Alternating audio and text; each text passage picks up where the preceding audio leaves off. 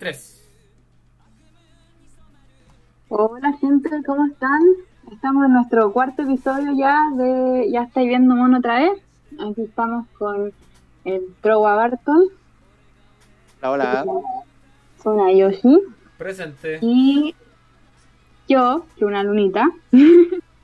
Eh, bueno, este episodio lo queríamos partir presentando nuestro respeto y nuestro pésame para la pérdida que ha sufrido la industria del anime, que fue la muerte de Kentaro Miura. Bueno, como casi todos ustedes ya sabrán, esto pasó ya hace una buena, casi un mes, o un mes ya. Eh, Kentaro Miura fue un mangaka que mm, es el autor de la gran obra de arte que es Berserk. Es un excelente manga que esperemos que sepan concluir. Y bueno, Kentaro. Miura finalmente murió. eh, gran parte por lo que es el estrés del trabajo. Él se esforzó mucho por, por darnos esta obra, así que quería partir así, Oye, despidiéndonos de él. Bueno, nuestro pésame para Kentaro. Y ojalá que, como, decía Luna, eh, ya está decidido quién va, si se va a continuar la obra. Eh, todavía creo que no hay, no hay cosas tan certeras, pero parece que tenía preparado asistentes y tenía sí o sí, bueno, no, no podría decir sí o sí, pero me parece que está confirmado que tenía bosquejos de los últimos capítulos que ya sabía más o menos, o ya sabía cómo iba a terminar. Oye, pero Así Berserk, que ¿en qué queda- quedó? Quedó en una fase final, quedó muy abierta, quedó entrando en una saga. ¿Tú, tú, tú sabés cómo quedó? Yo sé cómo quedó, pero no voy entera. O sea, yo me lo he, me lo han contado porque, bueno, Berserk para mí, aunque me gusta tanto, es súper fuerte, entonces lo voy leyendo de muy de poco. Eh, pero sé que quedó en una parte que podría, si terminara ahí, mucha gente estaría enojada. Ah. Tampoco quiero spoilearlo para la gente, pero pero podría ser un final terrible o, o pueden seguirlo y terminarlo más agradable para los fans. No sé si no sé si ahora sería un mal final, pero sí no uno que sería tan feliz. Claro. Bueno, lo mismo pasaba con Shingeki. O sea, Oye, eso mismo, Ribón, ¿tuviste Berserk o no? no, no, y ni siquiera viste ni el anime, ni el manga, ni, ni una wea. ¿Y por qué no le has dado la, opin- no le has dado la oportunidad a ese gran anime, No weón? se la he dado porque, mira, primero el anime es muy criticado. No quería, el anime no lo. No, yo siempre, más que nada, de toda la vida he sido más fan del anime que el manga. Aunque últimamente se está cambiando un poco. Pero principalmente anime. Y cuando yo escuchaba el anime de Berserk, todos decían que era. O sea, todos lo criticaban demasiado. Como decían, como que cagaron la serie, toda la weá. Sí, sí, el anime es malo, pero tienen las películas que abarcan solo como un comienzo. Son tres, ¿No? que están en Ah, no, anime yo FR. una, creo.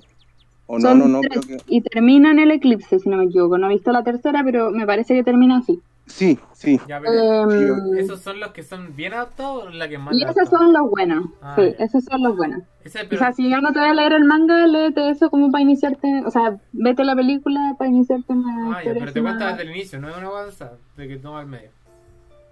No, y es, es la más fiel al manga.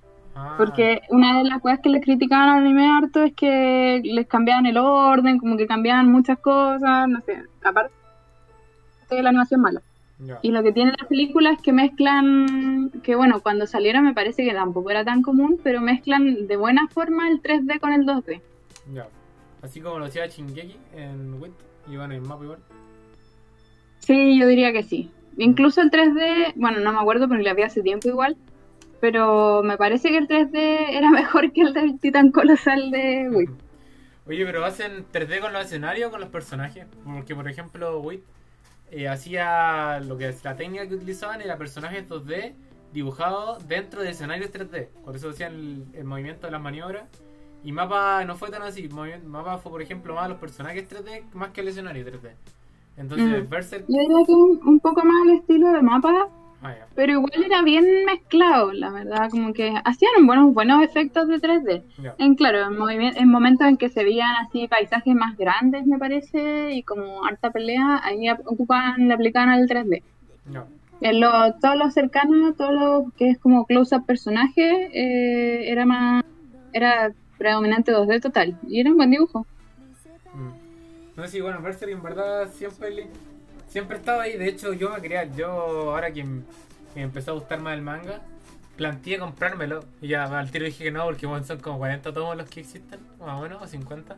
Siguen ni cagando. Mm, pero... No me acuerdo cuántos eran del máximo, porque el máximo ah, tiene, son gordos y traen como varios tomos en uno. Yo tengo el 6, creo que son como dos, tres, dos tomos al menos. Ya. En uno, bien gordo, bien grande. Ya, y bueno, yo creo que es muy poco probable que me muera sin antes haberlo empezado, al menos. Así que yo creo que. Sí, no es algo que la gente no se puede perder. Encuentro que aunque no lo termine, aunque. No sé, aunque solo veáis las películas, igual vale la pena. Oye, gracias tú que viste, avanzaste harto en la historia. ¿Qué es lo que predomina? ¿Qué es lo, ¿Cuál tú crees que es la razón por la que es tan famosa o por qué es tan aclamada por la gente que la ha visto? Son cosas, no podría elegir una. Una de las más fuertes, eso sí, no pensando en la historia, es el arte. Eh, Berserk tiene un dibujo súper complejo, súper detallado, es oscuro tanto la historia como visualmente, pero no es de esos oscuros que uno ve como sucio, ¿cachai? Como, como que es demasiado oscuro, no, es como que sabe matizar las cosas. Y no, el dibujo es brutal. Sobre todo los escenarios y bueno, hace de repente unas cosas loquísimas. Ahí ya entra más relación con la historia, pero unos escenarios así oníricos muy buenos y los monstruos geniales. Yo encuentro que el arte es uno de los puntos más fuertes de Berserk, pero la historia y los personajes son súper interesantes. Yo encuentro que es una historia muy terrible. O sea, predomina... Sí, totalmente. Uno puede sacar que la esperanza es lo más importante, pero onda, la esperanza en basura, basura, basura, así como tenéis que sufrir mucho y eres súper fuerte por, por como seguir con la esperanza, que es lo que encarna, según yo, Gat, el personaje principal. Eh, pero claro, es mucha tragedia. O sea, yo por eso mismo no la leo, no me la no me he puesto al día. Ah, porque te pega, duele. sí, se sufrió. Yo, a ver, no, no, o sea, a pesar de que soy súper buena para llorar, eh, con los, las cosas que leo, no tanto. Pero, por supuesto, me lloré el eclipse en Berserk. Eh, y lloré en Kimetsu no Yaiba también, pero esa es otra cosa. Son como los, los tres. En, mi vida he llorado con tres mangas y la mayor parte ha sido Berserk. Ya. Me, me, ha hecho llorar más veces. Bueno, ahí está el dato. Eh, buen, dato ahí para los que lo quieran ver. Eh, sí. Claro, claro. Oye, también quiero dar mi opinión, Ribón, respecto a Berserk, porque yo, si bien tampoco voy al día, pero vi los tres primeros y como comedor hamburguesa, yo la conocí primero por la, por la mala, por la adaptación mala, ah, y me gustó la adaptación mala. Obviamente después vi las películas y puta, también una pata en el poto, pero puta, no sé, mira, en mi opinión por lo menos, a mí lo que me gusta caleta del anime es como el tratamiento de lo demoníaco satánico, por decirlo así, porque de repente puta, pasa muchas veces que es como que el tema demoníaco, ¿cachai? Es como mm. tratado como comedor de hamburguesas, pues, ¿cachai? No, no le da el tratamiento y acá, por ejemplo, no quiero spoilear a nadie, obviamente, pero te encontráis a personajes sumamente bien construidos, por ejemplo, la antípoda de Gantz, no me acuerdo cómo se llama el tipo, ahí la gracia me puede ayudar. ¿El de pelo blanco? Efectivamente, ese weón, por ejemplo, no, no, esto no es un spoiler, pero un comentario mínimo que voy a hacer, por ejemplo, a mí me llamó mucho la atención, por ejemplo, que el tipo estaba tan dispuesto a realizar su ambición el tipo estaba dispuesto a acostarse con hueones sin ser homosexual porque el hueón lo único que quería era conseguir su ambición. Entonces, claramente, después cuando el hueón tiene que decidir precisamente entre esto y lo otro, el hueón es consecuente con lo que siempre ha querido, ¿cachai? Y esa hueá te queda como a mí, por lo menos, me quedó clarísimo, ¿cachai? Los personajes están súper bien hechos, se la cagó. De ahí me, a mí yo siempre he visto en internet que a Griffith, que es el de blanco, Exactamente. o lo quieren Griffith, mucho weón. o lo odian, pero no porque sea malo o buen personaje, sino por las cosas que hace, aunque no sé qué hace. Es que objetivamente es muy buen personaje, pero Eh, por lo mismo que dice Trowa, que, que es consecuente consigo mismo, muchas veces te pega como patán la guata. ya. Bueno, sí, entonces parece que es un muy buen personaje por lo que está bien escrito y... Sí, no, sí, es cuático, es cuático, Todos, cuático, pero Ah, ya. Pero gracias a ti, ¿cuál es tu personaje favorito? Casca. Ahí esa es la, es la mina de Guts. Sí, Exacto. la única mujer de la banda del halcón. Es una ídola, yo la amo. Eh, bueno, también le ha tocado en el, en el drama y bueno, ya habiendo dicho que ella es mi favorita y que dejé de leerlo un buen tiempo por, por pena y ya la gente que va más al día no entender. Ok, ahí lo deja, Yo- la yo deja tengo- boteando, la deja boteando para... para los Sí, yo. Condeno a mis, a mis favoritos a, a sufrir por lo mínimo. Ya. Como que todos mis favoritos sufren o mueren o no sé, es terrible. Bueno, ahí queda el tema Oh. de Berserk, digo, lo, lo expandimos harto. ¿sabes? Berserk tiene, tiene harto de qué decir, parece. Sí, Así muy que, bueno. ¿tú, Felipe, tú, Trova, has has estado viendo alguna otra serie de este tiempo? Eh, pucha, ayer me vi la recomendada por Luna Lunita Lunera, po, Sailor Moon, po, que si bien me sentí ofendido, debo decir, Sunayoshi, como que me preguntaste como que si yo la estaba viendo por cumplir o si realmente me gustaba. O sea, no, Guacho, yo crecí cumplir- con Sailor Moon. Debes cambiarme las ¿A ti palabras. te gusta más que a mí? Sí, no, yo, yo crecí con Sailor Moon y te digo que incluso en el año 90, cuando lo daban en la tele, eh, yo lloré cuando muere Toxido más, o sea, para mí esa fue la primera Oye, escena anime con la spoiler- cual lloré. Y el spoiler, weón. El No, pero es que ese es un spoilorazo, pero es que es un spoilorazo clave, o sea, ahora sobre todo, como te comentaba también, la Crystal eh, retoma como todo y lo va reescribiendo, algunas cosas se mantuvieron y otras no, pero no, pero Toxido, es que después reviven todos, ¿cachai? Entonces igual tampoco es como un spoiler durísimo, ¿cachai? Porque, por ejemplo, piensa tú que muere en la saga en la primera con la reina Beryl, Esa es la primera Después, saga. mucho de. La primera saga es la Reina Beryl, ¿cachai? Y la última es Sailor Galaxia, ¿cachai? No si pasan por todos, ¿cachai? Si pasamos hasta Urano, Neptuno, Plutón, pues no, si pasan todos los planetas. No. ¿Y cómo te- qué te pareció ¿Cachai? la película? Eh, buena, buena, aunque desgraciadamente, como les decía también anteriormente, el to be continued, po, ¿cachai? No, horrible, po. quede con gusto a poco, aunque, como decíamos, la imagen, o sea, una animación brutalísima, no, brutal, o sea, y piensa tú que el universo de Sailor Moon es como angelical, mujeres de piernas largas, extremadamente delgadas, por ejemplo, incluso, no, no es spoiler, bueno, si no hago la alerta, pero el poder o con quien matan a los enemigos es un hermoso caleidoscopio, po, weón. Imagínate, po, weón. Por ejemplo, Gans, por ejemplo, haciendo como el contraste casi con el polo opuesto, con un pedazo de espada que le cruza, yo creo, dos diámetros del cuerpo, Ese- y por otra parte tenía un caleidoscopio que mata a los enemigos. Claro. ¿Cachai? No, no tiene ninguna asociación. po. Bueno, yo Sí, creo pues que... Yo creo que voy a ver esa película porque, como fan de la animación, si es que alguien me dice que hay animación brutal, yo voy a ir a ver. No, es brutal. Yo no, yo no tengo. Yo cacho de Sailor Moon lo bien básico, más o menos cómo está construido el universo, pero de historia nada.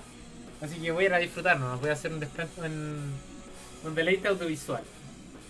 Eso- Totalmente, no, no vaya a perder tu tiempo. No. Oye, eso mismo, Ribón, ¿tú qué has visto en tu biblioteca de anime? ¿Qué has Uh, estado viendo? mira, Sin yo- adelantarnos nada, Sí, obviamente. sí, yo tengo dos principalmente que he estado viendo Ya. este tiempo, pero las dos se van para la última sección de las recordaciones, así que ni siquiera las voy a nombrar. Ah, chuta, ya No, ni siquiera con la guarda. sorpresa. Ok. Así que les voy a contar eh, mi segunda afición o mi nueva afición que ahora está última saliendo, que estoy vuelto loco con los mangas, vuelto loco.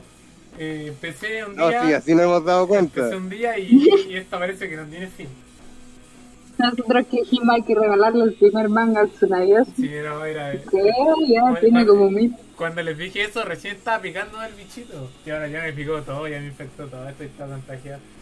Eh, y ahora actualmente tengo, en mi biblioteca, tengo 12 mangas. Y se vienen, 12 de una. qué heavy. y se vienen, tengo uno- 8 más que están en camino, que ya que las están pagados ya y están viajando. O sea, son 18. Mínimo. Y uno leyendo en anima en Manga Geek. Es que ¿sabéis qué me pasó a mí? Yo creo que también fue un precursor de esto, que yo me leí, bueno, actualmente mi manga Sí, favorito es Pandora Hearts y al leerlo en tablet, si bien era bacán, como que no me llamaba tanto la atención, como que me aburría estar la, con la posición de no encontrar coma, puras excusas de mierda, que me hacían, que me hacían como decir, puta, igual sería bacán leerlo, así físico, porque nunca he tenido uno. Y después empecé a cotizar en internet y bueno, ahí empezó todo. Actualmente, mira, de los 12 que tengo, uno es de Pandora Hearts. Así que falta falta un poquito para completar la colección, ya que son 24 tomos. Pero ahí está. Tengo en mente completar cuatro, cuatro series actualmente. Una es Pandora Hearts, la otra es Bakemonogatari, que Bakemonogatari me compré el 1 y flipé. Me recordó todo lo que era Monogatari cuando la vi en su tiempo. Y un refresco que para un, un weón que está haciendo un rewatch es muy worth verla. Sentí que me sirvió mucho más, entendí mucho más cosas, entendí indirectas que antes no entendía. Y entonces, muy bueno. También hay dos otros mangas más que son solo mangas, que uno es Atelier of the Wish Hat, no sé si lo conocen. Y otro es... Sí, No, me lo han recomendado, lo tengo pendiente. Sí, bueno, yo ya, ya me, me compré el 1 y el 2, vamos a probarlo. Eh, Te vamos a ver pesado. y también Aon of Flag, que es un shoujo escolar que me la recomendó mi youtuber favorito de anime.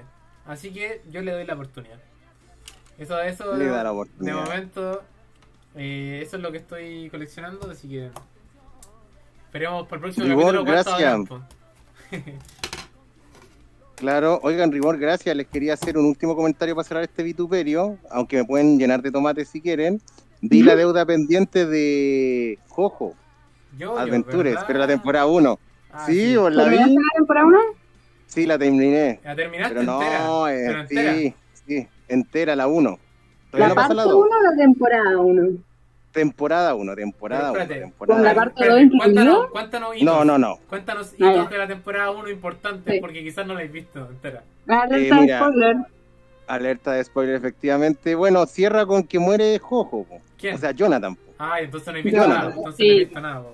No, visto nueve capítulos nomás. eso mismo, efectivamente. No, si por eso vienen los tomates. No, si vienen los tomates. Sí, Pero no me prendió, no me es que, prendió. es que, mira, eh, Trova, cuando nosotros te recomendamos esto, te lo advertimos. Yo te dije, Sí, nosotros la primera temporada probablemente no te guste. Y te lo dije. Y dije, yo te, te, te, te fuera partidario que partierais de la segunda. Dije, parte de la segunda porque ahí sí te echar.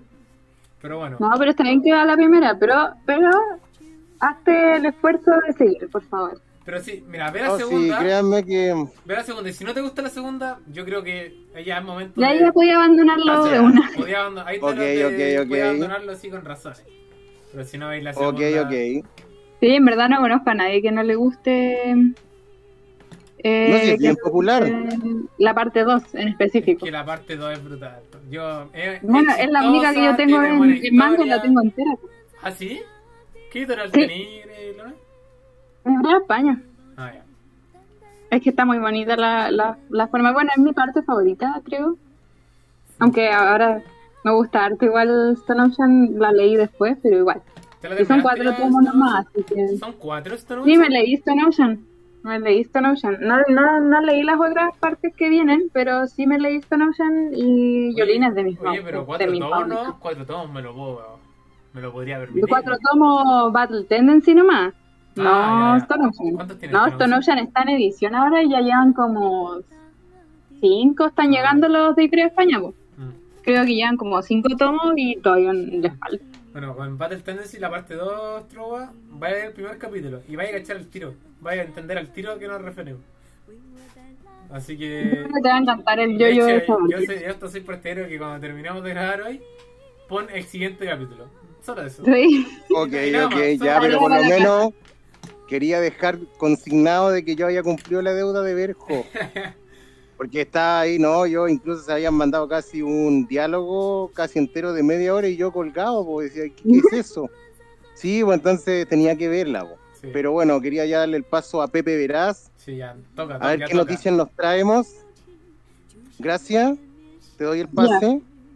Eh, yo traigo dos noticias para Ya. grupos específicos. Ah, Miren, eh, quería partir con los nuestros oyentes más gamer, quería decir. la comunidad gamer. Eh, comunidad gamer, aunque selecta, selecta, porque este no lo Claro. conoce cualquiera, es el juego Your Turn to Die, Kinigashine, em, que a mí me gusta mucho, lo han comparado harto con Danganronpa, yo, bueno, Danganronpa es lejos mi favorito, así que no puedo decir que es mejor, pero yo, en mi calidad de fan de Danganronpa, digo que está a la altura.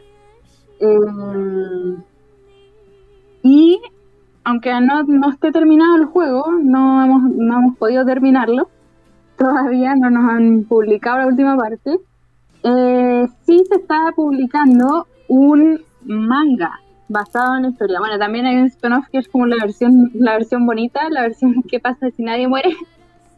Ah, Eh, la versión soft. esto, pero también se está haciendo la, la, mm, la de la historia canónica, por así decirlo. Y han saltado hartos rumores de que se viene animación. Así que atentos, atentos a todos los que les guste, porque, mm, porque si se nos viene anime, yo le espero cosas buenas. Yo le tengo hartas. fe. Oye, Luna, ¿y es de la misma temática que Danganronpa? O sea, misterio, un poquito gore, eh, pero como una problemática a resolver y protagonistas en- enigmáticos. Básicamente, uno podría decir que la premisa es la misma casi. Ah. Casi. O sea, igual tenía un grupo de personas encerrados en, en ¿Que en hacen- un lugar, como morirse? Sí, efectivamente. Eh, que se ven obligados por circunstancias externas a elegir quién muere.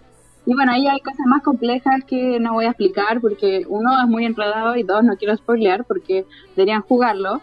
Hasta donde va son como entre 10 y 13 horas de juego nomás, así que no es tan largo.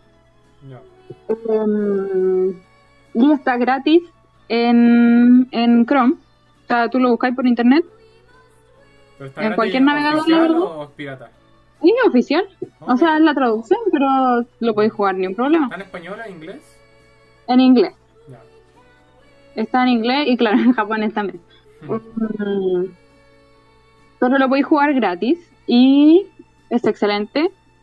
Así que, bueno, ella es bien craneado, tiene puzzles y cuestiones, así como que no es fácil.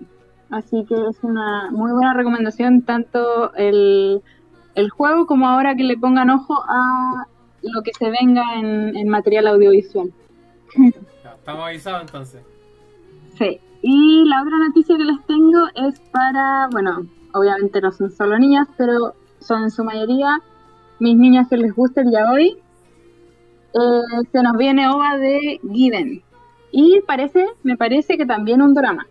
Ah, mira. Eh, por lo que estaba investigando, pues estaba buscando la fecha de, del OVA, que ya fue anunciado. Eh, me parece que lo tiraron, sí, la estrenarán en diciembre, todavía no, no tengo un, un día en específico, pero eh, transcurre durante los eventos de la película que estrenaron hace no tanto.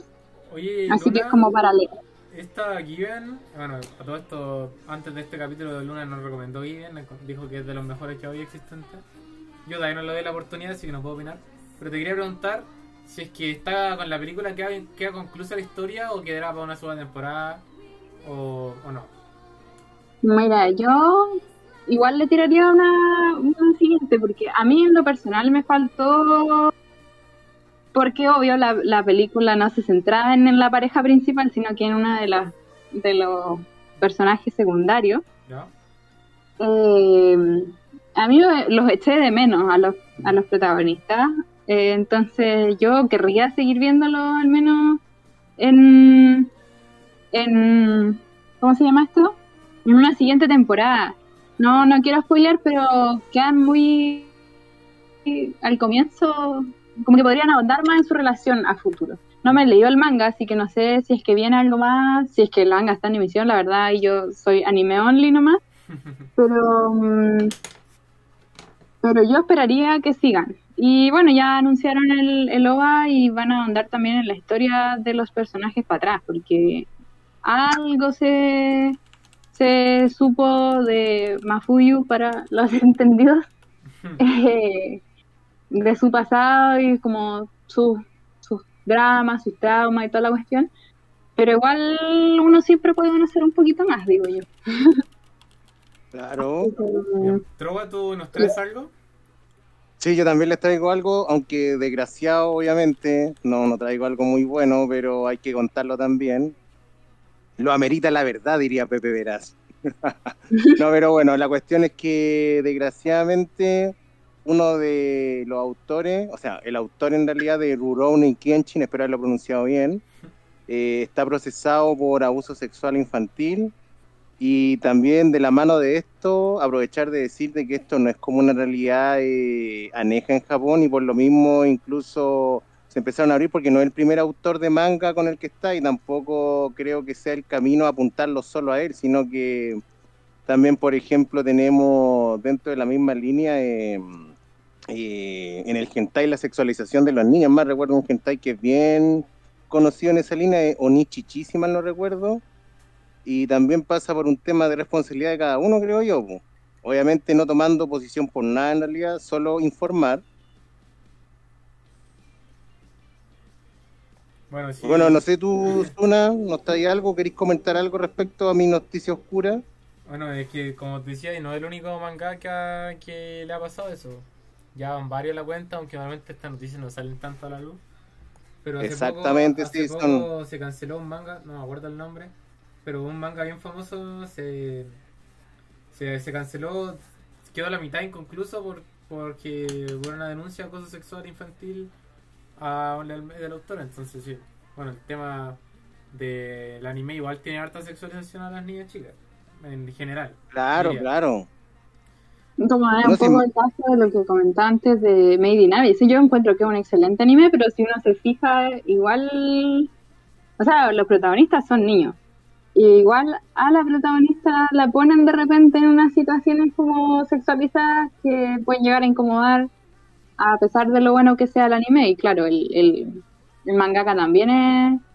No, no sé si está en lo legal acusado, pero sí se sabe de él, al menos que. En algo anda metido. sí. Mm. Algo raro, sí, bueno, sí. Bueno, lamentable. Bueno, es más, incluso eso es como el género, las loli o no? O sea, Sí, po. Loli no es un género. Las famosas es- loli o No es un género, pero sí. eh, ellas son. Son como un tipo de personaje que es, claro, el, el dibujo infantilizado de- o ya directamente niño. Bueno, eh, lamentable. Yo esta vez, cabros, no les traigo una noticia muy espectacular. O sea, no, no les traigo noticias porque no encontré nada muy espectacular como para traerlo al programa. Así que. Con no esto. Con esto concluimos Pepe Verás. Y dejamos a Trova que nos cuente qué traerá para. ¿Qué se viene, Trova? Eh, uy, uy, uy, uy, uy, uy, uy. Bueno, empezando la sección pelando el cable dándole a todos mis peladores de cable. No, no, no. Pero eh, hoy traigo Parasite en una colaboración con Luna Lunita Lunera en su alunizaje social. Así que viene con segunda parte. Ya, pero por mi parte, bueno, espero obviamente esta sección es 100% spoiler, así que los que no la han visto, corran a verla. O sea. Parasite no se refiere a la del Oscar, se refiere al anime. Así que No, no, no, se exactamente, buena, Anime, excelente aclaración. Muy pertinente aclaración. Parasite anime es con Y en, en la SAI y Exacto. Parasite películas con I latina. Yo cuando Parasite ganó el Oscar, Exactamente. yo dije, what the fuck, ¿por qué un anime ganó un Oscar? No me lo esperaba. No, Yo efectivamente. pensé lo mismo. Yo cuando Exactamente. caché estaban estrenando dije, le hicieron peli. Y nada que ver. No, no, literalmente, no, si a mí me pasó lo mismo. Bueno, ahí se nos cae el carnet de otaku. Sí. Yo vi Parasite en, en, en emisión. sí, igual la dinamización. Yo desgraciadamente no la vi en emisión y es más, incluso Tsunayoshi, te confieso que esta, esta serie yo la conocí a propósito de tu hermano. Yo ahí la conocí esta serie. Mi hermano. Claro, no la vi en su tiempo. Exactamente, yo ahí la conocí, no la vi en su tiempo, la vi mucho después y nada, la encontré una obra maestra. Obviamente después me enteré que era Seinen y todo el cuento que viene después. po. Y a propósito de Luna Lunita Lunera po, y su reclutación, también la conocí Sí, pues, así, ahí pues, estábamos conversando. Ah, ¿Sí? Sí, vos te acordás, tomando. Sí, once pues, y de repente me metí como- yo aquí. Ah, entonces, mira, Exactamente, Parasite es po. un anime importante para este podcast. Sí, Para no, literalmente. ícono, eh, eh, ícono del, del podcast. sí. Mira, está bueno saberlo. Sí, no, y efectivamente voy a retomar esa conversación a la luz de unas tostaditas con palta y queso, si mal no recuerdo. Sí, Y ya, exactamente, pero ya, vámonos al, al pelando, si no me desvío mucho, soy el rey de la desviación. Ya, primero una mini introducción, Kiseiyu, o traducido como Parasite, de Hitoshi Iwaki. Nosotros en esta sección vamos a ver el episodio 18, que traducido es más que humano. En el manga, obviamente, tiene otro nombre, incluso. Espérate, aquí lo tengo anotadito. Eh. Capítulo 47 se denomina como un pariente. Ya, estamos ubicados cronológicamente y seccionalmente. Bueno, en este episodio, bueno, yo recuerdo tú, Yoshi, lo viste este Sí, sí. también anime. Estamos los así tres, que lo no vimos, estoy hablando así que con. Nadie está Exacto, no, estamos perfecto. Bueno, ¿te recordáis precisamente la escena cuando Tomillo Tamika con el protagonista se juntan en el parque? Eso es la Tomía, es la, la, la mina que le gustaba al La protagonista. al antagonista. inicio. Exactamente. Espérate, espérate, ¿la antagonista? La antagonista Ah, sí. ya, pero no, es la que le gustaba, es la, la que No, no, no, no, no, la antagonista. Ya, sí, sí. ¿Te La que tenía un acordáis hijo, que- la que tenía un hijo. Efectivamente, ¿Ya? y precisamente este personaje va experimentando un crecimiento. Bueno, con la segunda revisión, obviamente, pelando el cable, me fijé en este detalle. Exacto. de que si tú no mal no recuerdas, ella al principio tiene un hijo como para experimentar con él, Sí. o esa es la pomada que nos vende. Exacto. Pero va pasando el tiempo y precisamente en esta escena cuando se encuentran en el parque, ella se descubre a sí misma como madre. Y precisamente este es el tema que lo hace ver como humana, ¿cachai? Obviamente la serie va tocando otros temas como la risa, que era la pregunta esencial que nos hacíamos antes del programa, que era como, ¿qué es lo que es humano? ¿cachai? ¿O qué nos hace ser humano?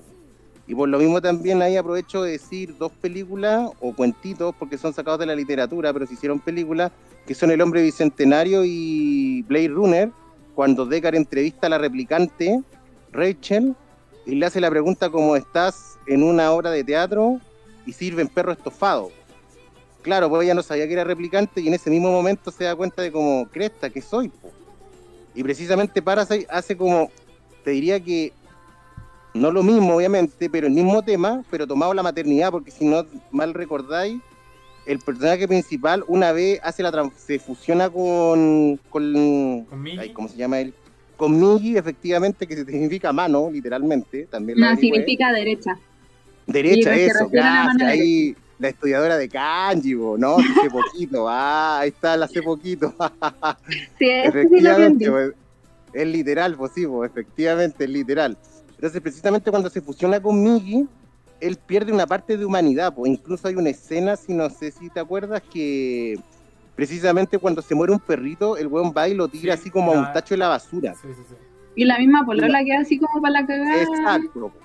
Y si también te acordáis posteriormente, después va y lo recoge y le hace una tumbita. Que Y incluso le cuesta como llorar a un- él. Sí, eso mismo. A lo largo No, que él tiene un tema cuando durísimo. él vuelve a llorar, es un momento importante para el personaje. Como para el desarrollo del personaje. Exactamente. es eso. No, y por lo mismo también, o sea, el tema de la humanidad en la serie está presente en muchas escenas, pero creo que precisamente en el encuentro en el parque es donde más se ve. Porque obviamente Tomillo, Tomioka, si mal no recuerdo, la antagonista, que va cambiando de nombre porque recuerda que la descubren la identidad de profe y después se cambia a Tomillo no sé cuánto. Ah, como Kira. Pero sí- sí, pues. Exacto, siempre es con T, recuerda que siempre es con T. Bueno, la cuestión es que precisamente en esta escena en el parque lo cita para decirle algo, no le dice qué le va a decir, pero precisamente en este parque ocurre que Tomillo le secuestran el bebé, el tipo al que le habían matado a la familia, que era un detective, un personaje bien secundario, pero el rollo es que ella se ve defendiendo al bebé, pero innatamente, incluso ella se sorprende de su reacción, y ahí precisamente uno colige y deduce como que se descubre como madre, pues, ¿cachai? Siendo un parásito, pues, que incluso ella después usa como la metáfora que los parásitos son como niños, y que a la larga incluso va evolucionando la serie al punto de como que los parásitos y los humanos tienen que convivir, pues, ¿cachai? y también haciendo conexiones incluso como con el consumo de carne, ¿cachai? Que me acuerdo que incluso también lo habíamos tocado con Biswar en su momento también nosotros. ¿Se acuerdan? Sí, también no, me roben la, no me la sección. Exactamente, no, sí, es un tema como que lo podían contar en, bueno, más de una serie en realidad. bueno, y finalmente, eh, o sea, o más finalmente la escena, una vez le entrega el bebé, precisamente el protagonista se encuentra con que mm, recupera la parte de madre porque toma el rostro de la mamá, porque había visitado previamente su casa y ahí recubre ese hueco que se había hecho en el corazón, porque era como la deshumanización, o por lo menos Trowell lo interpreta como la metáfora de la deshumanización del protagonista, y que una vez se completa recibiendo al bebé de esta parásito atómico que muere, o sea, se sacrifica por el bebé, literalmente. Hmm. Oye, y, no, como te digo ¿qué también. al final con el bebé? ¿Se lo queda a él? el bebé, no, no, no, no, lo crían los humanos. Probablemente termina en una cuestión de adopción o algo por el estilo, me imagino, pero básicamente es cómo funciona la historia. O sea, no, no, no, no, más detalle. Y por lo mismo también reiterar, como te decía, eh, aquí precisamente pelando el cable, Blade Runner, porque es como la película clásica del 80, si mal no recuerdo, a tu papá, gracias, es como una de sus favoritas. Sí, le encanta. Saludos para él. exactamente. Y me topé con algo que lo encontré fabuloso y que me hace precisamente el clic del cable rojo con el clave con el cable rojo, pelando el cable obviamente, de que en Blade Runner precisamente ese test que aplica Deckard a Rachel se llama el test FOICAM.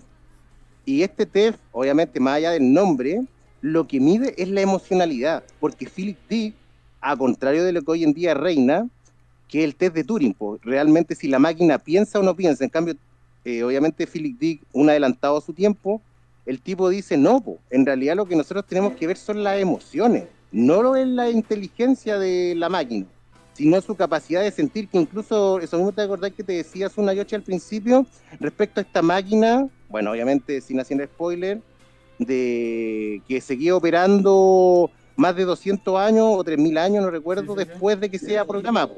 Que incluso había conexiones con Katsushiro Otomo, Memories, etcétera, etcétera. Pero bueno, este tema de la humanidad por lo menos es uno de los que nos apasiona a Trova Barton, literalmente, o sea, como que es lo que nos hace ser humano. Y para ser yo creo que es la serie a ver precisamente buscando o tratando de encontrar aquello, porque es una pregunta totalmente irresuelta. Mm. Ahora me acordé de una conversación que tuve con mi hermano una vez, también respecto a esto, que, no, nació porque estábamos viendo Shingeki en la parte de la temporada 4 del odio interracial que había porque encontraban que los de Paradise eran unos demonios. Eh, ahí estamos hablando de que en verdad qué es lo que hace a un humano ser humano, como lo mismo que está Exactamente, Sí. No, y es más, incluso tomando tus palabras de Chingeki, a mí por lo menos me hace mucho sentido que si bien un poco se aleja, porque pero está relacionado con lo mismo, creo, que esta personaje de Chingeki, la nueva, que es la que es de una raza. No, no, no, esta que es como que odia su propia raza. ¿No es Yelena? ¿No es Yelena?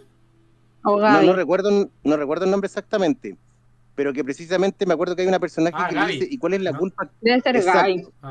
Exacto, y le dice como, ¿qué culpa tuvo mi madre en lo que a ti te pasó? Y es como, mi mamá es mi mamá, pues, ¿cachai? Y ahí, ahí por lo ah, menos yo la... Ese capítulo es súper bueno.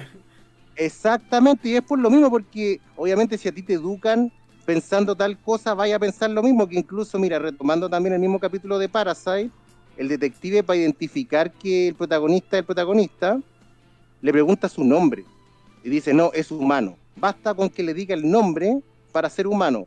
no, pues compañero, para ser humano se requiere mucho más. Mm. Y por lo mismo, una madre protegiéndose a un parásito o no, a un bebé, es un acto humano. No porque tú te llamáis tal, tanto, tanto, tanto, te hace condición humano. No, es un tema para largo. Sí, Así que ahora llega ese cometa venido desde la luna. Vamos a hacer el alunizaje siguiendo en la misma línea entonces, pues. Y bueno, como ya adelanté antes, este alunizaje va por Parasite, pero me gusta pensar que es el alunizaje de los veganos. No, no es solo para ellos, pero sí lo que me interesaba eh, analizar en este caso em, es el consumo ético. Eso era lo que, a lo que quería llegar, porque claro, en Parasite, aparte de todo lo que es ser humano, eh, otra de las grandes cuestiones es el consumo ético. O sea, de hecho, me acuerdo de una conversación en específico, no me acuerdo con tanto detalle, porque igual la vi hace un tiempo ya, pero mm, de Migi con, con Shinichi, que era el protagonista, em, que, el, que Shinichi le dice, pero es que no, no nos podéis comer, somos humanos. Y, el, y Migi le responde, ¿por qué no? Mi, mi raza también tiene que comer, mi raza también tiene que sobrevivir, si no comemos nos morimos. Y no hacen lo mismo ustedes con las vacas y con todos los animales que se comen. Eh, y a mí eso me, resonó mucho. Yo no soy vegana. Yo a veces soy vegetariana, pero la verdad me gusta comer carne. Em, como que por principio me gustaría ser vegetariana, pero bueno, eso ya es otra cosa.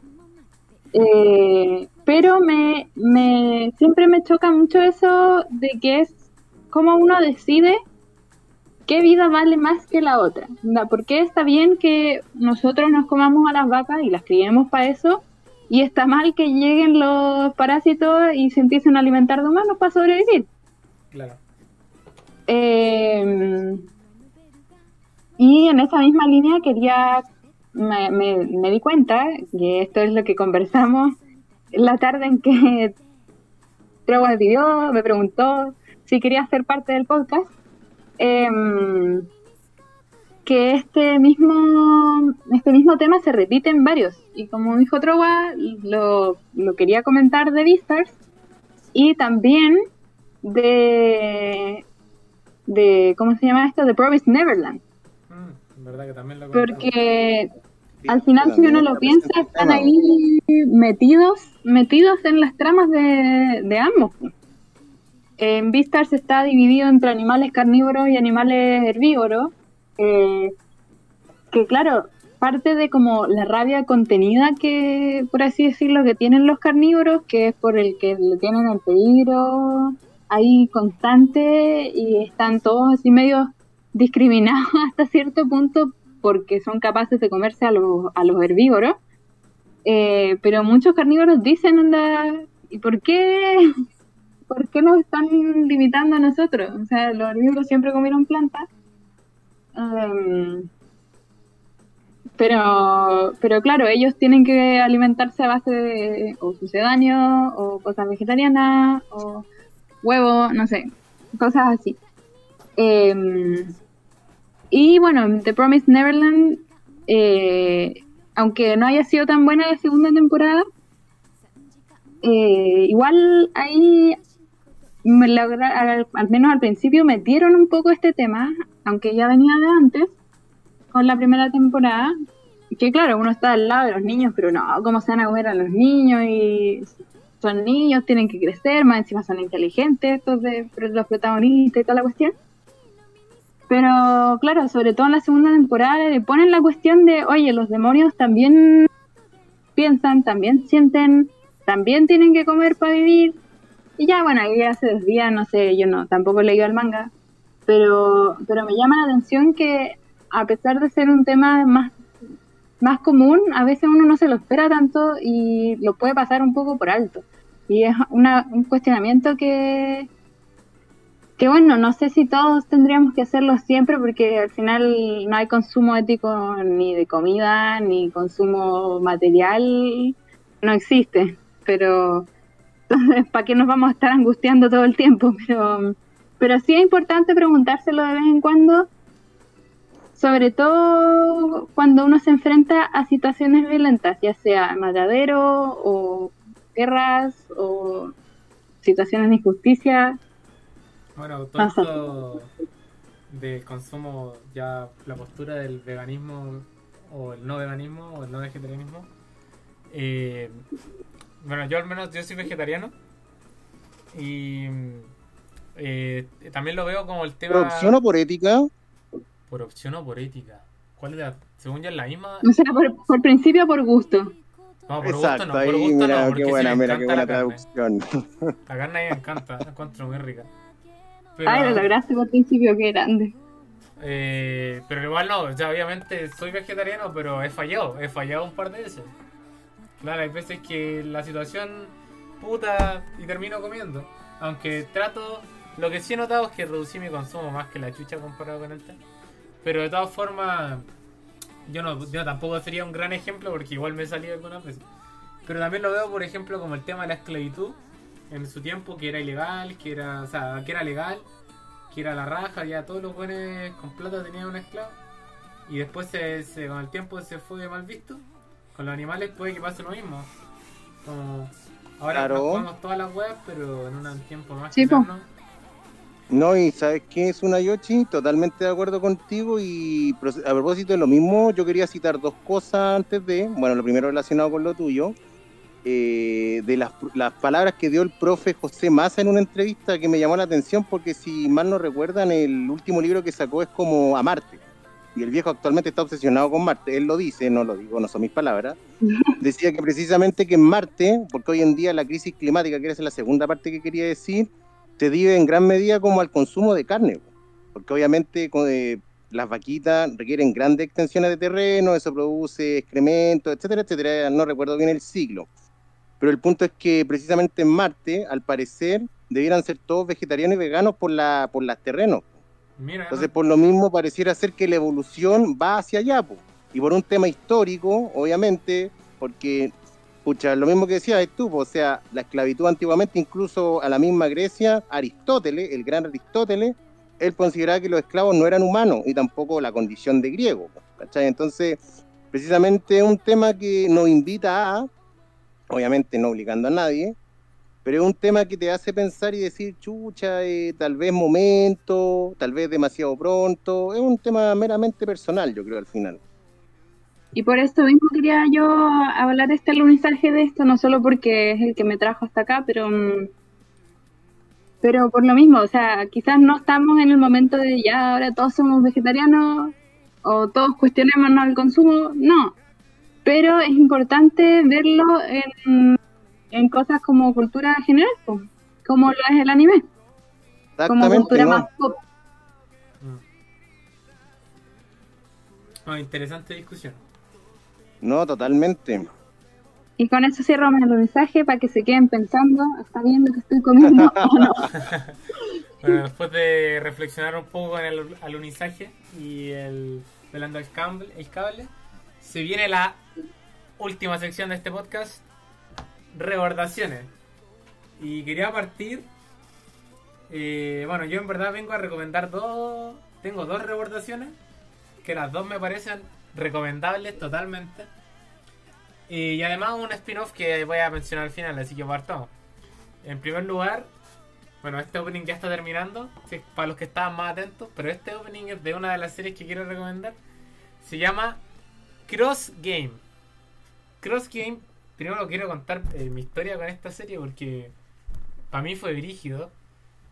Porque yo conozco esta serie hace tiempo. No, no de conocerla, de haberla visto, sino que la cachaba. Había visto como hartas recomendaciones, como típico eh, página que te dice, ya, esta serie es buena, ya. Y la weá es que yo tiene un estilo de animación bien antiguo, o sea, estilo de dibujo bien antiguo, porque animación no, no es antigua. Eh, que me hacía como tirarme para atrás, que nunca la vi y nunca me tincó ni nada. Hasta que hace poco en una página de Instagram que sigo, como que en su top 5 de, de animes favoritos tenía esta serie. Y dije, qué weá, a ver, algo tendrá esta serie. Y la vi, vi el primer capítulo y efectivamente, o sea, a mí desde el pri- primer capítulo me encariñé al tiro. Me pegó, me cayó la boca brígidamente. Eh, Cross Game se trata es un anime de un Spokon de béisbol, pero eh, no se enfoca tanto en el, el deporte en sí. Tiene cosas importantes del deporte, pero no es típico Spokon que, por ejemplo, Haikyuu, por así decirlo, es un Spokon que va creciendo con el protagonista en, en cómo va mejorando él y al mismo tiempo va aprendiendo básquet, de, de volei, porque tú puedes perfectamente ver Haikyuu sin saber nada de volei y vas a aprender. Vas a aprender Sí, te aprendí al menos una más. Sí. Con Cross Game no pasa eso. Con Cross Game no, no te enseñan a jugar béisbol. Juegan béisbol. Entonces, yo se lo recomendaría al público que ya sepa las reglas del béisbol. Por ejemplo, yo eh, antes me había visto otro anime de béisbol que me ayudaron a entender mucho más en este. Pero bueno, me estoy desviando. El béisbol no es lo principalmente lo que más me gusta de este anime. Eh, para mí el béisbol es un medio para conseguir un fin. Eh, que, usa, que lo, así lo usan al menos este anime, porque podría ser cualquier deporte y, y sería igual de bueno. Y mm, principalmente que para los Spokon suelen caer en poco desarrollo de personaje. Normalmente, en general diría. Eh, te cuesta encontrar Spokon con buen... Bueno, Haikyuu es la excepción, ya lo hablaba en otro capítulo. Haikyuu tiene un desarrollo brutal. Pero hay hartos Spokon que no tienen mucho desarrollo, que simplemente juegan, juegan, quieren mejorar, quieren ser más buenos y ya, y son mejores, la amistad y la hueá. Eh, pero este no se trata tanto de eso, sino que se trata de los dos personajes principales princi- que mm, son. eh, los dos juegan béisbol, uno mayor que otro, pero principalmente ellos, estos dos personajes son amigos de la infancia. O sea, amigos entre comillas, porque en verdad se conocen de chicos pero se odian. Esa es su relación. ¿Y por qué se juntaban cuando chicos? Porque había un nexo en común. Que, bueno, el protagonista está. Cuando hablo cuando chico, me refiero a 5 años aproximadamente. Eh, tiene una, una polola, Waka se llamaba. Y la segunda protagonista es la hermana de esta, de esta polola del protagonista. Y mm, se plantea la relación de que la hermana odiaba al protagonista porque le quitaba la hermana, porque como pololeaban, no la dejaba tener tiempo con él. Y en base a esa relación fueron creciendo. Hasta que el punto de que esto pasa el primer capítulo y es el plot twist total, que no me lo esperaba. Eh, yo lo voy a contar porque es capítulo 1 y pico. Eh, Igual alerta spoiler. eh, muere la polola del protagonista en un accidente. La matan. O sea, no la matan, muere. Muere. Y este es un punto de inflexión muy importante para los dos protagonistas porque a los 5 años se te muere una hermana, se te muere tu polola. Fue un cambio brutal el protagonista. Entonces, en base a esa relación, fueron después te pegan un time skip y vuelven a la preparatoria. Eh, durante ese tiempo, eh, el protagonista y la, la hermana de la que murió no se llevan mucho, se siguen odiando. Pero ahí con el tiempo te vas dando cuenta que eh, en verdad no es que se odiaran, sino que, o sea, sí se odian, por así, por si que tenemos la definición de odio, sí, pero hay algo más que odio adentro y está muy relacionado con la relación que tenía la hermana en la relación de las tres personas. Porque, por ejemplo, la, si la hermana no se podía acercar al pololo, o sea, la, la segunda protagonista, la que es hermana de la mina que se murió, eh, tenía miedo de acercarse al protagonista por porque su hermana es la ex de su hermana, ¿cachai? Y aparte, no es solo eso, sino que su hermana murió. Entonces es como un... Es más fuerte aún el hecho de, de, transgredir esa barrera. Y bueno, lo que principalmente me gustó de esta serie es el protagonista. El protagonista a mí me gusta mucho, que es un weón súper normal. Eh, por así decirlo, no anda metido en weas, como muy callado. Anda en la suya todo el rato. Osuna Yoshi.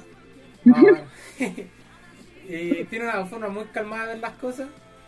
Y yo creo que eso es lo que más me gusta, pero como lo de la serie, lo que me gusta de la serie es cómo muestran la, cómo él vive sus emociones, porque él no él no las expresa. O sea, al resto él no sabe no sabe cómo la otra gente no sabe cómo él se siente, pero como te lo muestra el anime, es como que te lo dejan mucha interpretación, como que te ponen el típico la carita, eh, mirando por la ventana, callado, el primer plano. Y así, ese como la serie lleva mm, lleva este tipo de cosas, como el, cómo muestran las emociones, a mí me gusta mucho. Y al mismo tiempo esto viene llevado de la mano con un increíble desarrollo de personaje, a mi parecer. Para un Spogon, increíble desarrollo de personaje. Principalmente con la relación de los dos protagonistas que va creciendo y va evolucionando. Eh, pero principalmente el desarrollo de personajes, que después aparecen unos personajes más que también son muy buenos. Eh, también está la antítesis de, por ejemplo, está el típico personaje que es el Bravucón cuando chico, pero esta vez no es solo el Bravucón. Es como te lo desarrollan más, te dan un trasfondo, te dan un porqué. Entonces eso, que no te dejen personajes, que te, a los personajes cliché te los desarrollan un poco más, a mí me encantó. Como que eso fue lo que me vendió el anime y, y hasta ya tiene 50 capítulos y al día de hoy voy en el 21. Y Wow, tiene Ah, harto. chuta, es largo. sí, sí, Eso mismo es largo. Es que es antiguito, como antiguo antes se había más anime largo. Bueno, Sí. 50 capítulos y voy al 21 y me lo estoy gozando. Me disfruto cada capítulo. Eh, ¿Y cómo llegaste a él? eh, como el principio dije que una, una página de Instagram me la recomendó. Y yo dije, como yo la venía negando hace tiempo, dije ya, a ver, algo debe tener. Algo tenía. Así que, muy buena. Yo esta, también quería acotar que esta recomendación, ya que somos tres aquí, se la tiré principalmente a Lunita, porque a, a, a Trowa ya sabemos que es más, más rebuscado para este tipo de para este género que el chollo. Eh, entonces, Ajá.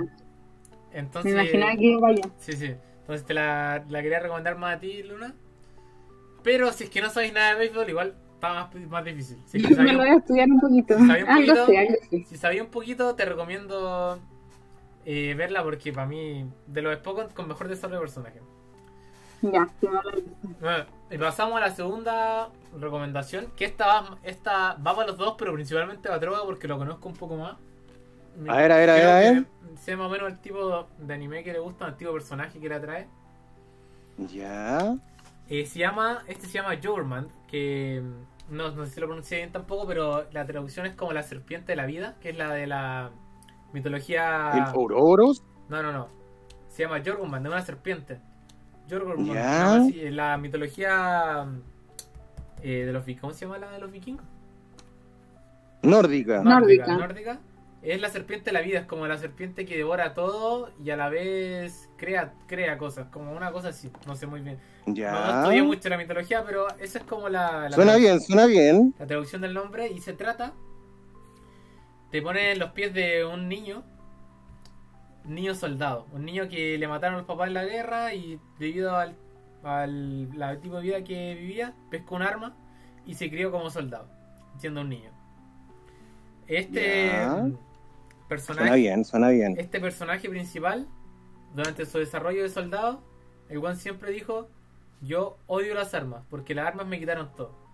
¿Cachai? Pero al mismo tiempo, te pone en la dualidad de que él odia las armas, pero él no puede vivir sin un arma, porque si no muere, por su estilo de vida, ¿cachai?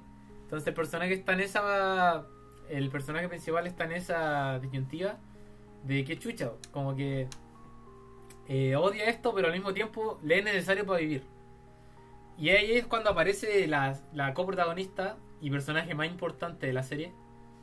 Se llama Coco, que es una, una mujer que adopta al niño, o más que, mejor dicho que adoptarlo, lo recluta para su equipo. ¿Equipo de qué? Resulta que Coco es una traficante de armas. Y, Mm. Y, el personaje principal dice, de hecho, yo odio las armas, pero estoy viajando con una traficante de armas. Y mm, eh, lo que más bacán de esta serie, diría, es los personajes principal, Coco, y su equipo, porque su equipo son como de 11 hueones, todos hueones viejos, curtidos en el arte del asesinato, eh, hueones frígidos que trafican con distintos países, como le venden armas a, tales culiados, le venden armas, hay una guerra entre dos hueones, le venden armas a los dos hueones, ¿cachai?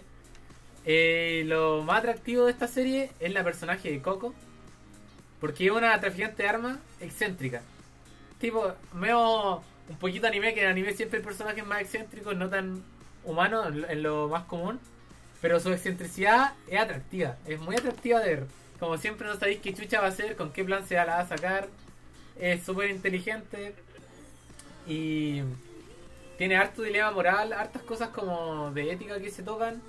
Como por ejemplo, eh, hay una frase que me gustó que decían que los traficantes de armas son las únicas personas que pueden ser hipócritas. ¿Por qué? Porque, por ejemplo, en una guerra le pueden vender armas a los dos, y ellos están haciendo su trabajo, están ganándose su pega. Pero es como a- al venderle armas a uno, le dicen, no, si esta arma está a llegar a la victoria, si so- con esto va a dejarla acá. Al otro weón le dicen lo mismo. Entonces, ellos están siendo hipócritas la mayoría del tiempo. Y son los únicos que lo tienen permitido, dado su, dado su trabajo. Entonces, da, eh, esta por detrás ahí tiene unos personajes, también tiene otro grupo de asesinos. La historia de los personajes como del equipo, como que estos vienen de, de lugares como de guerra, no sabían qué hacer. Y Coco reclutó todos los buenos. Y cuando, por ejemplo, es bacán, cuando todo el equipo está trabajando juntos por una misión, se nota que se conocen hace caleta de tiempo, se tienen cualquier confianza y son muy buenos en lo que hacen. Por ejemplo, hay uno que es especializado en combate cuerpo a cuerpo, otro que es bueno con el sniper. Eh, ¿Mm? todo, todo, todo muy sangre fría, muy adultos en lo que hacen porque todos saben que en cualquier momento puede morir. Lo tienen muy claro. Entonces, bien como equipo el día a día. eh, y en este, en este equipo se mete el protagonista, el protagonista que es un niño soldado. Que él, yo creo que la serie te va mostrando como dos caras de la moneda. Del, el Coco le enseña al niño como más de la vida en sí, como que el niño no tuvo nunca papá y ve, y ve a Coco como su hermana mayor o su, hasta su mamá. Esa es la postura que lo de como protegerla, cagar. Esa es la postura que toma. Aunque sea una traficante de armas. Coco le enseña también cosas de la vida que no puede ser amable. En el mundo en el que ellos viven hay que hacer sangre, sangre fría. Y al mismo tiempo, el Coco te la, pintan como un personaje que es la raja, que siempre si hay un problema, ella sabe qué hacer. Es como ese personaje que te pintan. Y también te muestran de repente que hay momentos en los que ella cae, ella no tiene. Su plan fracasa y cagó, pues, weón. Y ahí es donde aparece el protagonista para darle también su enfoque más de, de familia a ella, como darle una- un motivo de hacer las cosas que la hace ahí como crecer eh, como personaje. Así que yo la recomiendo, está en Amazon Prime, aunque no sé si es que tienen Amazon Prime, pero se las dejo Oh, ahí. wow. Se las dejo ahí. Y, No, ahí nos metiste el dato duro. eh, muy buena. Debo decir, mira, desde el capítulo 1 me encantó. Voy en el 7, en el 7 actualmente. Tiene 12, es cortita. Voy en Ah, el es 7. cortita. eh, me está gustando. Tuvo un capítulo así que no, que no es que no me haya gustado, que me gustó menos que los demás. De hecho, yo cuando lo vi ese capítulo, dejé de verla. Pero al día siguiente la retomé. Y de nuevo volvió con toda su magia. Así que encuentro que es un- una piedra en el zapato nomás, pero no debería ser problema para para lo buena que está haciendo. Así Claro. que mm, de momento no me ha decepcionado y la dejo muy recomendada para nuestros eh, viewers. Y- Excelente, ¿no? Yo por lo menos la anoto en mi listita, dependiente. Sí, La, igual. la lista Ya para mí, la para mí, infinita. Obviamente también yo creo que después, gracias en su movimiento social, hará la publicación correspondiente para los que no tuvieron papel y lápiz para anotarla, haciendo el Sí, recuento. ahí ya, ya tengo mis notas para Bueno. nuestro próximo post de rebon- O también, antes, antes de continuar, eh, entre paréntesis, para la gran labor eh, de mediática que está haciendo Luna con nuestro Instagram. Si la quería felicitar. Totalmente de acuerdo, sí, aquí no, totalmente. O sea, No, es otra wea. O sea, comparado con lo que era antes, no, nada. Vayan a seguirnos a nuestro Instagram. No, ya Si saben. están escuchando esto, Exactamente. vayan a seguirnos. Arroba ya estáis viendo todo bueno otra vez. Así que ahí saben. Bueno, y para cerrar ya esta sección, quería hacer un pequeño acotamiento con algo que ya conversé un rato antes con, con el equipo. Que es el spin-off de Byakuya, de Doctor Stone, que está en formato manga actualmente nomás. eh, que te cuenta la historia de.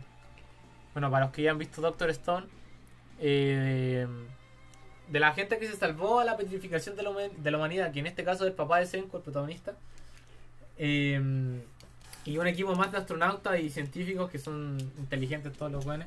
Y logran más o menos que la humanidad no se extinga, por así decirlo. Pero el manga trata de mm, cómo primero ellos estaban en una nave espacial cuando pasó todo esto de la Tierra, así que lo vieron todo y pero también como toda la humanidad fue petrificada no tenía ningún apoyo desde la Tierra. Entonces fue como cómo se cranearon poder aterrizar desde una nave espacial a la Tierra sin morir en el intento. Y después eh, está dividido en dos partes que primero esta, esta que les digo, la de cómo se cranean eso y al mismo tiempo eh, en esta misma parte de- del viaje eh, te muestran como el papá de Senku crea un robot que usa inteligencia artificial que lo que es principalmente lo que les ayuda a hacer todos estos cálculos. De hecho, sin ellos, sin ese robot no hubieran podido hacer nada. Así que eh, ese robot es lo, que, es lo que lo ayuda a viajar, a hacer el viaje hacia la Tierra. Y finalmente cuando lo logran hacer, tienen una despedida creador y, y creado, el robot y Byakuya, que el robot le pregunta, porque el robot se queda en la nave espacial, pues. Le pregunta a Byakuya si es que él va a volver. Y Byakuya le dice, sí, tranquila, yo voy a volver. Entonces con esa esperanza, entre comillas, porque es, como medio un robot como que sentir esperanza es medio contradictorio. Pero con esa esperanza es que nuestro robot se queda en la nave espacial esperando el regreso de Byakuya. Byakuya sabía que, que la nave espacial se iba a extraer en un año por cálculos, como que es imposible que sobreviviera más de un año. Entonces le dice eso como para que en sus últimos días estuviera tranquila. Pero pasa que el robot fue más inteligente que Byakuya y pudo salvarse de, ese, de, esa de esa destrucción de la nave espacial con ese impacto con la atmósfera de la Tierra eh, mediante unas construcciones y cálculos y sobrevivió y al sobrevivir siguió usando su misma postura para seguir sobreviviendo. Y así sobrevivió primero un año, dos años, diez años, cien años, mil años y así sucesivamente esperando el regreso de su creador. Muy emocional la, el manga. Yo. No, aquí voy a mentir, yo me lo lloré. Me lo lloré bastante. Eh, y lo que, parece la nueva, lo que parece interesante es que, si bien eh, te muestra una historia de soledad, pero de un robot, pues como un robot como que pico. Está solo, no va a sentir soledad, no va a, no va a sentir tristeza, no va a sentir miedo. Pero te ponen en su piel, te pone encarnar el robot tú. Te imaginas que tú mismo estuvieras en esa situación. Y obviamente es una situación desesperante que da. La sensación de soledad es, es brígida, como el de estar esperando a alguien y tú ya sabés que no va, que no va a llegar, pero seguí esperando. Me recordó un poco a Hachiko en ese sentido. Muy, qué triste. muy bien, muy por encima en todo caso, sí, porque no, no es tan triste como Hachiko ni cagando. Pero te, te ponen la misma temática, como el, esperar a que llegue alguien que nunca va a llegar. Eh, y eso, finalmente después pasa algo con el robot que es más spoiler, que no prefiero no contarlo porque esto es más o menos el core de lo que pasaba y la historia que cuentan. Y recalcar que el autor, y no, no recuerdo el nombre actualmente, pero tiene un arte. A mí en verdad el arte de Doctor Stone me hace sentir una nostalgia. A mí me transmite nostalgia con sus dibujos. Por ejemplo, estos primeros planos de Senko mirando al cielo. O en este manga, por ejemplo, de Byakuya mirando a la tierra. Esperando poder volver a ver a su hijo. Para mí me, me rompía, me rompía esa relación. Así que muy recomendado este manga, me lo leí hoy día. Un tomito, 10 luquitas más o menos para los que se lo quieran comprar. Y muy recomendado sobre todo. Y si no habéis visto Doctor Stone, anda a ver Doctor Stone primero. Así que, Totalmente Eso. cierto. Bueno, con eso yo terminaría las rebordaciones. Y los Qué dejaría- redondito. Sí, sí, los dejaría invitados todos a ver eso. Y ya retomamos la, el tema del, del comienzo de lo que es ser humano. Muy Exactamente. redondito ese Cacha. capítulo. Mira, Todo conectado, todo conectado. No, y también innovando Tsunayoshi, porque ahora ya no solo nos está trayendo recomendación de anime, sino de manga. No, y espérense. Evolucionó, espérense, evolucionó. Porque Sí, se vienen para el siguiente capítulo. Mira, casi seguro que para el siguiente capítulo viene otra de manga. Así que, Viene otro manga, excelente. Mira, ya quedamos por el próximo capítulo incluso. sí, así que espérennos para nuestra siguiente edición. Y bueno, eh, con esto ya estaría finalizando el capítulo de hoy. Muchas gracias a Lunita y a Trova por su, Chao, chao. por su buena. Y gracias a ustedes por escucharnos. Sí, sí. Exactamente, Muy muchas gracias. secciones. Escúchenla, escúchenla de nuevo por si quedaron dudas. Así que Exacto. nos en viendo. Instagram. Síganos en Instagram y el próximo capítulo debería salir en un mes más o menos. Es de, de estar horneando. Sí, es que es que el proceso de, de edición es muy largo, es por eso se demoran. Claro. En verdad que- lo grabamos Sí, hace ya- tiempo. sí, ahora esto de lo que estamos diciendo ahora es como editado al final, como antes de subirlo, ¿no? Bueno, los dejamos invitados para que nos vean en un siguiente capítulo y nos despedimos aquí Sunayoshi, Trowa y Lonita. Chao, chao. Chao, chao. Chao.